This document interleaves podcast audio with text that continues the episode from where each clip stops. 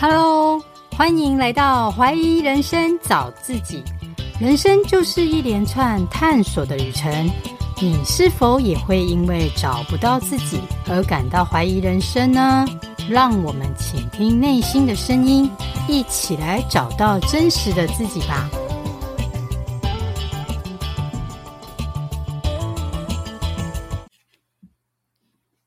大家好，我是 Carol。今天我要介绍的来宾呢，他是来踢馆的，因为他曾经批评过我说主持这个节目啊，实在太严肃了，就像他以前军中当兵的举光园地一样，老式的广播。所以我今天呢，一定要放轻松一点。那会给我这么真心建议的呢，就是我的亲人，他是我的哥哥。那我为什么今天想要特别介绍他呢？他叫 Boss。他在我心目中啊，是跳脱舒适圈的最佳代表，因为他小时候呢，不爱读书，高职的时候念了汽修科，毕业后直接在汽车厂当黑手。年轻的时候呢，兴趣是跳舞和画画，本来还考虑去当年很红的马联盟舞群当舞者哦，后来却转职踏入了设计业，做了几年后，成了自由接案的 SOHO 族。最后也考上了居服员，所以目前不只是设计师，也是有执照的居服员哦。那我们就先来欢迎 Boss。Hello，哥哥。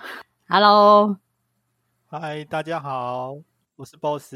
欢迎 欢迎来上我的节目。嗯、呃，对啊，对啊，对啊。对，第一次就献给妹妹。好啦，那你要不要先跟我们介绍一下，你是怎么从那个汽修转到设计的这个心历路程？这个很跳痛哎、欸！哦，呃，因为因为当初我呃毕业的时候，本来就是主修汽修科嘛，对，所以老师就说你不能不务正业，一定要去从事本科的行业，所以我就去投入了汽修科这个行业。哦，所以我就在呃福斯汽车总厂担任技师，是、呃、一做也做了六年。不过其实。大家都是呃，有时候读一些科系，并不是真的自己想要，只是可能修修个学分啊，混个文凭啊这样子。对。那我最终有喜欢的东西，那个时候可能比较喜欢画画啊，还有就是跳舞啊。也因为这样子呢，所以我在汽学汽修科的时候呢，在技师的阶段呢，之后又转任成接待。在后期的时候，在当接待的时候，认识了很多呃一些呃来维修的车主，他们有一些呃可能老板啊什么的啊，我就进而认识一个广告公司的老板啊。我那时候就当下问他说：“如果我要转战设计业，我必须要满足什么条件？”嗯哼。那当下呢，他是觉得说你不是本科系要进来这个行业非常难。那不过你还是还是可以的，先去把一些基本的条件先满足，例如说，哦、呃，现在广告公司最常用的，除了手绘以外，还就是电绘，哦、呃，所以必须要先把软体先学会，啊，再来是做个人的作品。嗯、那时候可能是有兴趣的关系，所以我就在一年内就满足了这些条件，也学得非常快。是，那把这个作品呢，给了那时候的这个恩人看过之后呢，他觉得说，哎，哎，其实还不错，哎。那他那时候有有希望说我去他广告公司，但我因为我我不想就是找认识的人去做自己想做的事情，我觉得这样会有一点欠人家人情，绑手绑脚的，所以我，还有我有这种想法。所以我就自己去去找这个行业的工作。嗯，他就在一次几次碰壁之后，因为毕竟我不是本科嘛，你只有个作品，人家会害怕。那在有一次因缘聚会之下，去一位呃一个鞋类设计的公司，他们最主要是做呃儿童鞋啊跟成人的运动鞋。嗯，那时候我去应征的时候，那个经理在面试的时候，他也是。同时面试了本科系的美美术班的，要来当设计。对，结果呢，后来在海选的时候呢，那个老板竟然给了经理一个条件，就是说，他说每个人都是设计师，只是风格跟品味不一样。那他不认为说一定要用本科的，所以也因为这个老板有这个观念，所以让我脱颖而出，开始踏入，对，他踏入了这个设计，而且那时候包含我还有另外一个就是跟我同期进去的本科的设计也一起进入，所以他本来是要应征一个人，变成应征两。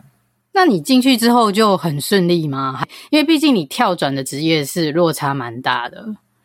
哦，因为其实。我我觉得跳转这个任何一个行业，一定要有一个先决条件，在不同的行业别生存的时候，一定是极具艰难，尤其是在你不不熟悉这个环境的时候，你要靠你自己学的东西去做的时候，你一定要有一个热忱跟兴趣，对，才能撑过那磨练。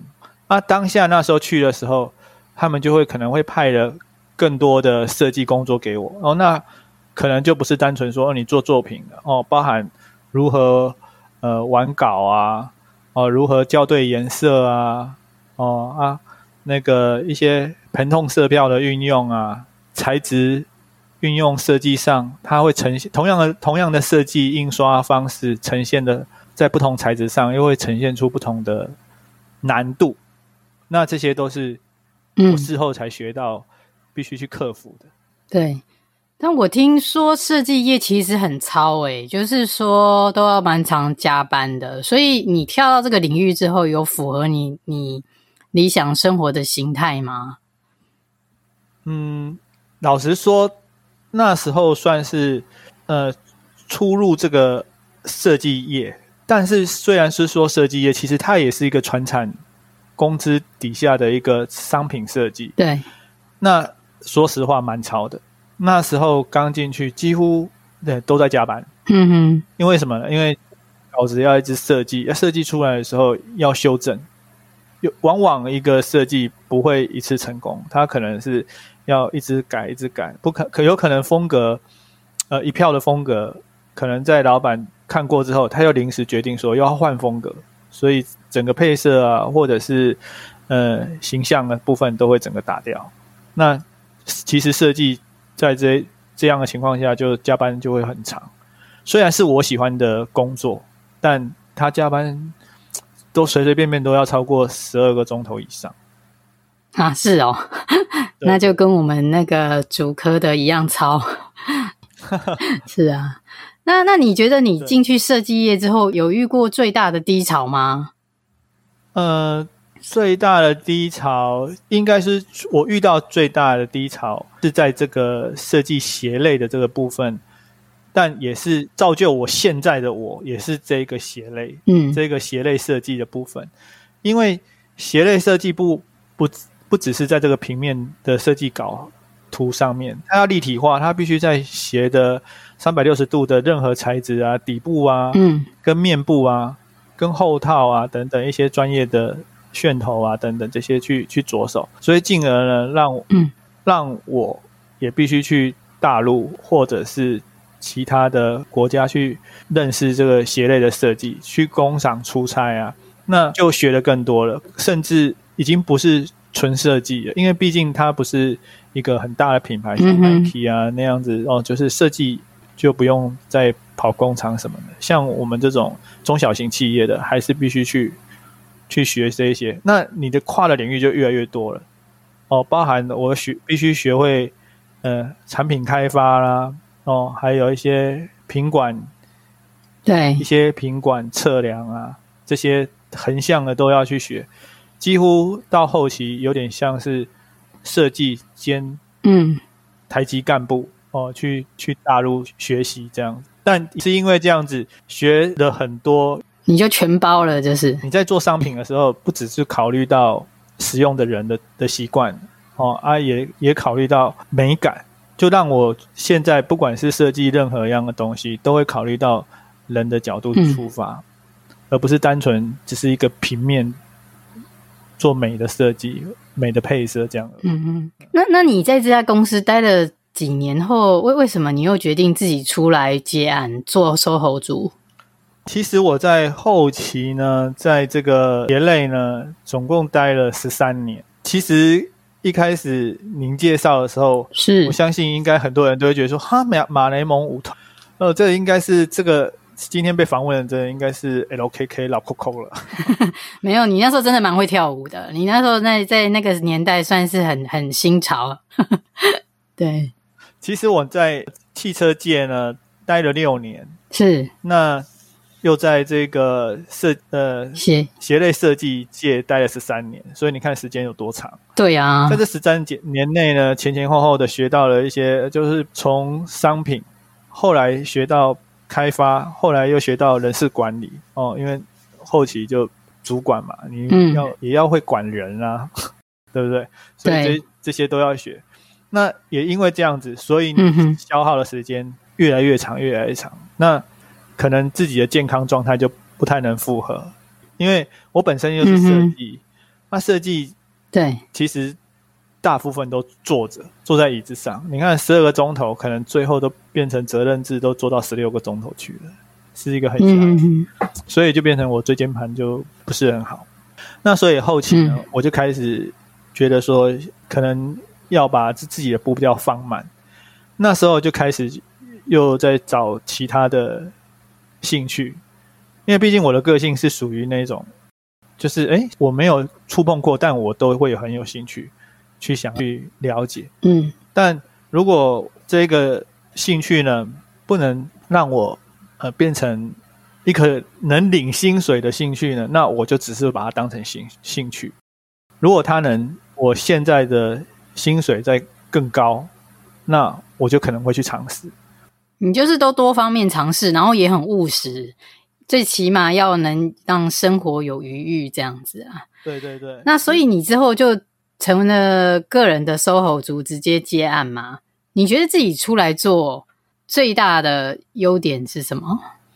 哦，最大优点就因为就是不是领一份死薪水啊，你嗯呃可以把案子接多一点啊，啊也可以把案子减少一点啊。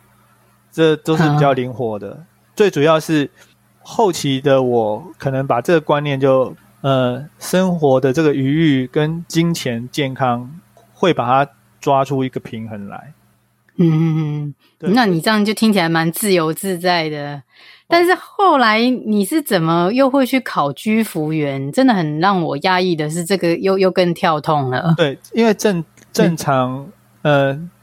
正常人如果今天要拼的话，你看从一个企业跳出来自己当 SOHO 族，自己自己当老板，你何必对？何必又要去兼？你就是把这个工作放到无限大就好了。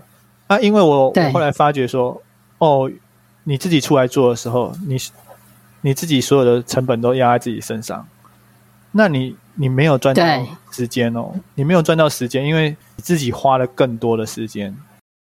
虽然得到相对应的金钱，嗯，但你花了更多的时间，可能你连健康自己都赔上去了，而且还没劳健保哦，你劳健保都是自己出的。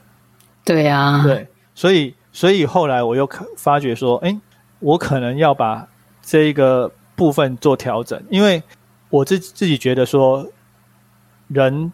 到了这个一定的年纪了之后，虽然一开始的时候年轻的时候，我们要努力的把那个生活的，应该说金钱观上面，我有有了一些改变，呃，不会说一直想要把钱拱到多高，嗯、我觉得钱赚的刚刚好，够用就好，但是要能细水长流，嗯、这是我的观念。但对，依照现现在的时代啊，你一份工作，你你要能永保安康啊，能无限的接单啊，不管是企业也一样啊，他都很难确保说今天的销售跟明天明年的销售会是一样的，或是甚至更好。所以，嗯哼，为了这样，为了这样，所以每个人都会想要说，在自己的技能上学到更多的技能。但因为，因为我觉得我已经超过四十岁以上了。我不会再像一些年轻学子学了很多新的技能，而且学而不用，因为我觉得年纪在某个程度的时候，你学的任何技能都必须要很精准，它能嗯。让你马上使用，而且是要你有兴趣的。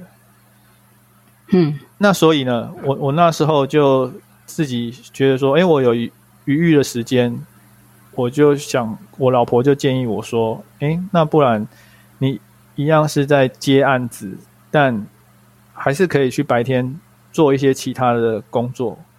不一定要设计，因为我现在如果再去其他设计公司上班的话，就会卡死。因为设计其实这个行业很吃时间，对，它大部分都是要加班的，没有设计公司不加班。嗯、所以，如果说听众希望说能在斜杠当中做出一个完美的平衡，其实就是要找一个。你自己很熟悉的行业，能赚到一定的哦薪资，来平衡你的生活。那另一个呢，要赚到什么？要赚到时间，它能活，可能让你活用你的时间，不会绑死你的时间。那两者、嗯、或者甚至是第三份兴趣，就能平衡过来，甚至你能把它变成是你生活的重心。我举例来讲，嗯嗯，像你说我现在是设计兼居服员，但有的人也是可能是呃科技新贵啊，开咖啡馆啊，这都是他们的兴趣。但是前提是这个兴趣必须是你能平衡的。如果两个都是需要用极大的时间去换取金钱，那你一定没办法做的很长久。嗯哼哼哼，就是做设计是已经很花时间的啦。如果都一直在这个领域，你几乎是没有得休息。所以你想找一个比较能，就是时间上能平衡的兼职，这样子你你觉得生活就已经是很理很就是很理想了。这样子，对。那听众一定会觉得说，哎，为什么不找一个比较能赚钱的行业呢？怎么会是居服员呢？那其实我是因为我太太知道说我很有老人缘。所以，哎、欸，你超有老人缘，你很会聊天，跟老人聊天，真的。对啊，是很会打哈哈。可是居居呃，听众可能不太清楚，居服员不是说你想做就可以做，他必须也是经过考考试，而且在我个人来看，其实是不容易的，因为很多人面对于要去帮助老人啊，清理那一些。大小便，或者是说一些呕吐物等等，可能就会打退堂鼓了。你你是怎么克服这这一段考核的阶段？你还蛮顺利，一个月之内就拿到证照嘛？所以我其实是蛮佩服你的。呃，是，其实对这个是国家它报考的一个证照制嘛，它是其实算是一个认证而已，也不难。但其实它最主要是让你学学。一些银发族、只是呃一些身心障碍者的照护，他在学科跟术科的时候都兼具的情况下，在这有限的时间，让你认知到说这个行业你能不能做。举例来说，那时候我们上课一般三十个人，每个人都很抱持着信心满满的要来考这个证照。那结果呢？考到后面最后一个礼拜的是实习课程。真的去，啊、真的去疗养院协助帮忙的那一个礼拜，看到血，看到呃大便，第二天就不来了。他就没有办法，啊，我蛮佩服你，他就没办法完成的这个、嗯、这个结结业证书。对，那就是没有办法。那有些人甚至没有办法做一些更细的动作，因为现在的居服员有一些是退休。退休银法族来考试，那他们会产生一些问题，就是说，好比说翻身拍背啊，他们手不够利落，所以必须要学会如何让一些姿势可以让你更取巧的去帮患者移位啊。啊，这些，那你这样、嗯、是你说这些都都是需要靠课程去学习学习的。嗯哼。那那你这样子会不会是去考核的最年轻的唯一男性？哎，我还不是哦。其实有一些居服务员妈妈，她自己在儿女，嗯、因为我看我们那天班上有一个二十几岁的，他也是妈妈请他来报考。那他可能、oh. 他因为他可能是原来就是一些这这一个本科系的，是护理护理方便对。他后来学完之后，他父母把他送去日本，嗯、就是学照就是照护。他就是很像是用工作的方式去那边办签证，他不会日文哦。对啊，嗯嗯，他就去外外国很缺照护人员哦，包括日本啊、新加坡，他们都很欢迎，就是说外外来的那个照顾者。对，对，因为你只要肯来，他觉得说，哎，你今天台湾人，他的涵养、学术跟一些修养都很好，比较容易沟通。你你有证照，他们就去了。嗯、那在那边，日本的银发族的。环境会比我们这边更好，一些设备啊，跟一些课程，跟一些概念都比台湾先进多了。所以，诶，那你未来会不会想去日本 试一下这个行业的经验？应该不会啦，因为毕竟现在自己在这边有家室了，就不太可能这样做。哦。如果我我觉得想要投入这个行业的人，或者是年轻人，因为毕竟。我觉得台湾未来的世界是的是是英法族的社会，有很多东西是需要投入的，嗯、不管是设备啊、课程啊啊，或者一些英法族的相关商品，这些都有很多需要学习的。嗯哼哼哼，对啊，所以我觉得，我觉得你的眼光还蛮特别，就看的还蛮远的啦。因为其实银发族这个。这个居家照护是真的蛮缺这这类的人才。你后来好像还被台北市政府表扬，哎，对不对？哦，对啊，对啊，对。我因为我现在大概做了三年多，我第二年的时候就被台北市的那个居服员的那个课程颁奖，就是说优秀的那个居服员工这样子。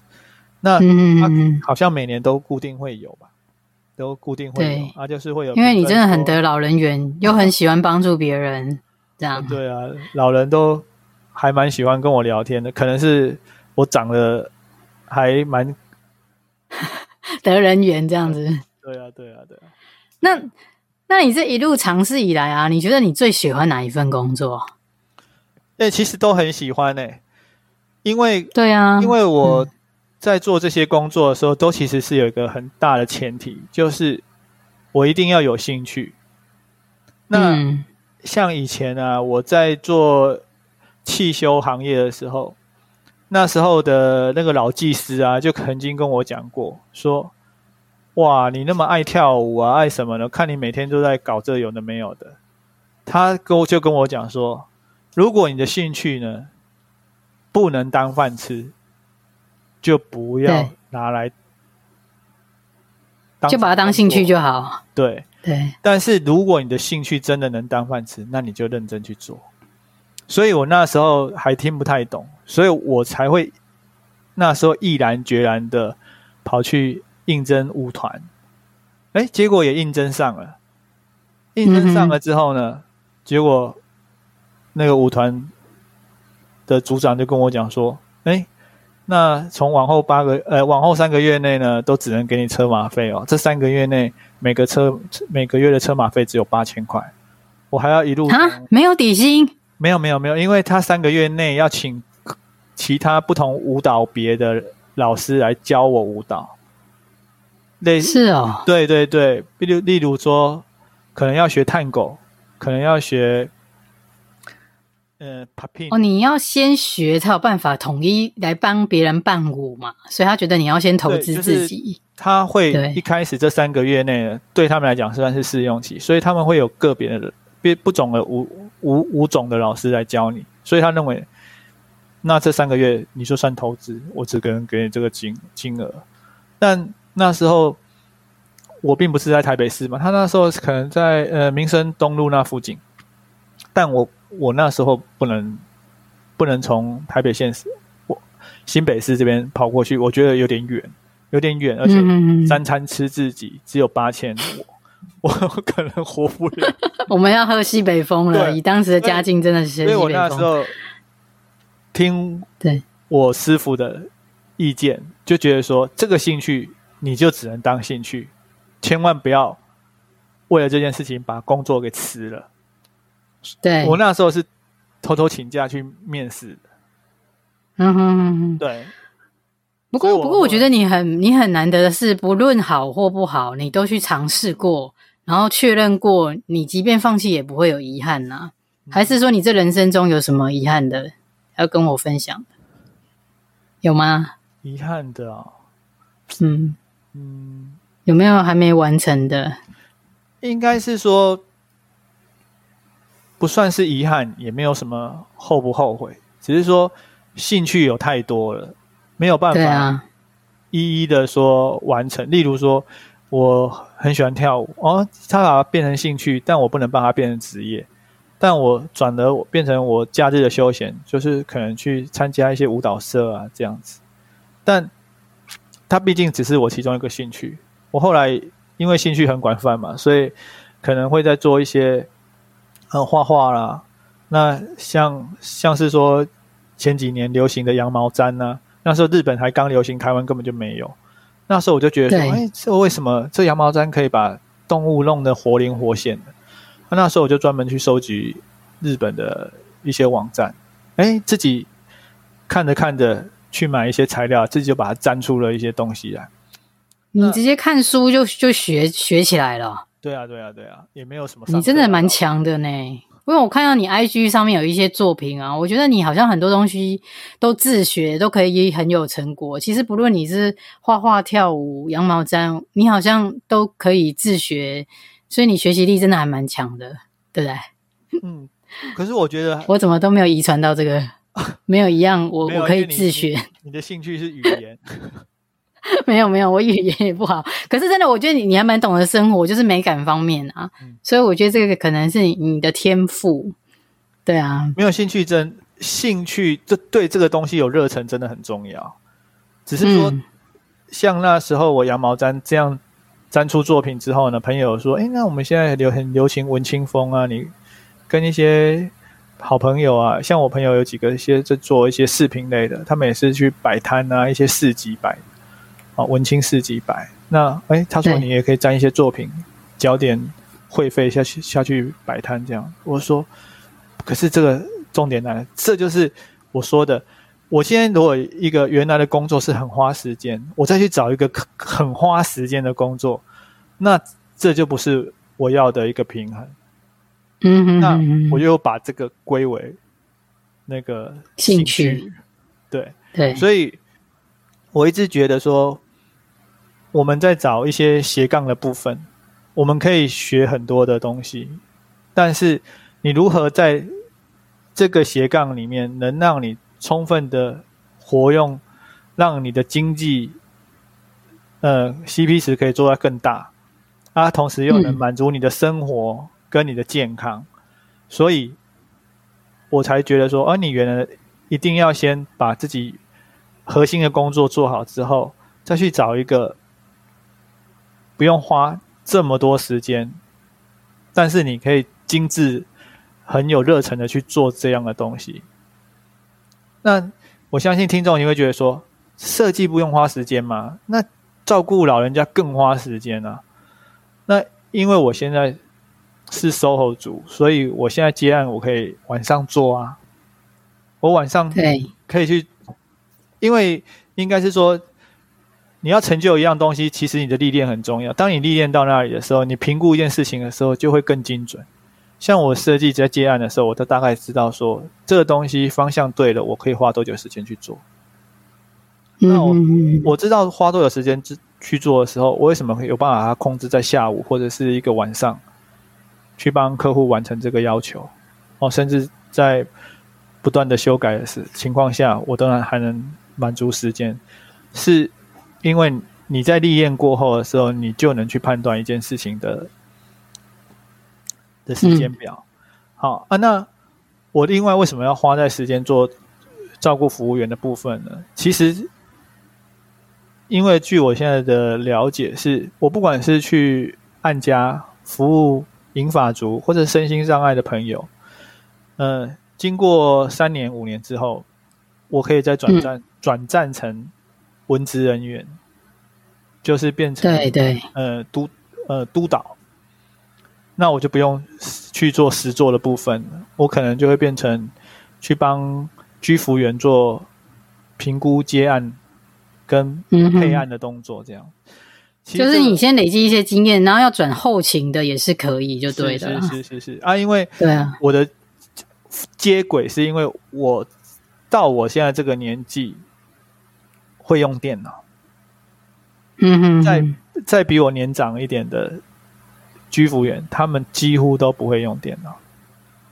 对啊，就刚好我衔接的这个部分也是时间点刚刚好，在我这个部分。嗯所以你你是真的蛮蛮有一个想法，然后又会把时间做充充分利用，不会说为了赚钱让自己很很焦头烂额这样。我觉得你你蛮会安排生活的。那差不多节节目的尾声，你还没有什么话要送给听众朋友？就是正在找寻自己热情的迷惘的听众朋友。哦，我觉得呃，所有的听众呢，你只要把持一个观念，就是先确定一下自己的。兴趣及方向，哦，那个那些东西呢，可能哦不不在你不要太去局局限于说，哎，我现在是做什么行业，我就一定要再从这个行业衍生出来。那可能是因为经由你年轻的呃学校啊，或者是社会化之后产生的工作，它可能不是你真正的兴趣。那你可以先去了解自己真的想要什么，啊，进而说去评估你有没有那时间。去慢慢了解他，啊，再来是你有没有热忱，可以，呃，很持之以恒的去完成那个兴趣，不会在乎金钱得失，这很重要哦。如果你一开始就认为说我学这个兴趣就一定要得到多少钱，那你这个做下去，这个兴趣会可能会让你很痛苦。对对对，我深有同感。就像我现在做 podcast 也是这样的意思啦，真的。你如果都一直想说赚钱哦，很难哦，一定要有热情，真的。对，要有热情。你做这件事情，你如果有热情，你不管是在呃言语表台表达上啊，别人都能感受得到。如果我是一昧的想要赚钱的话，我这边有一些类哥，我相信那些爷爷奶奶啊，应该会觉得说，呃，这个是只只想要赚钱，哪来想要照顾我啊？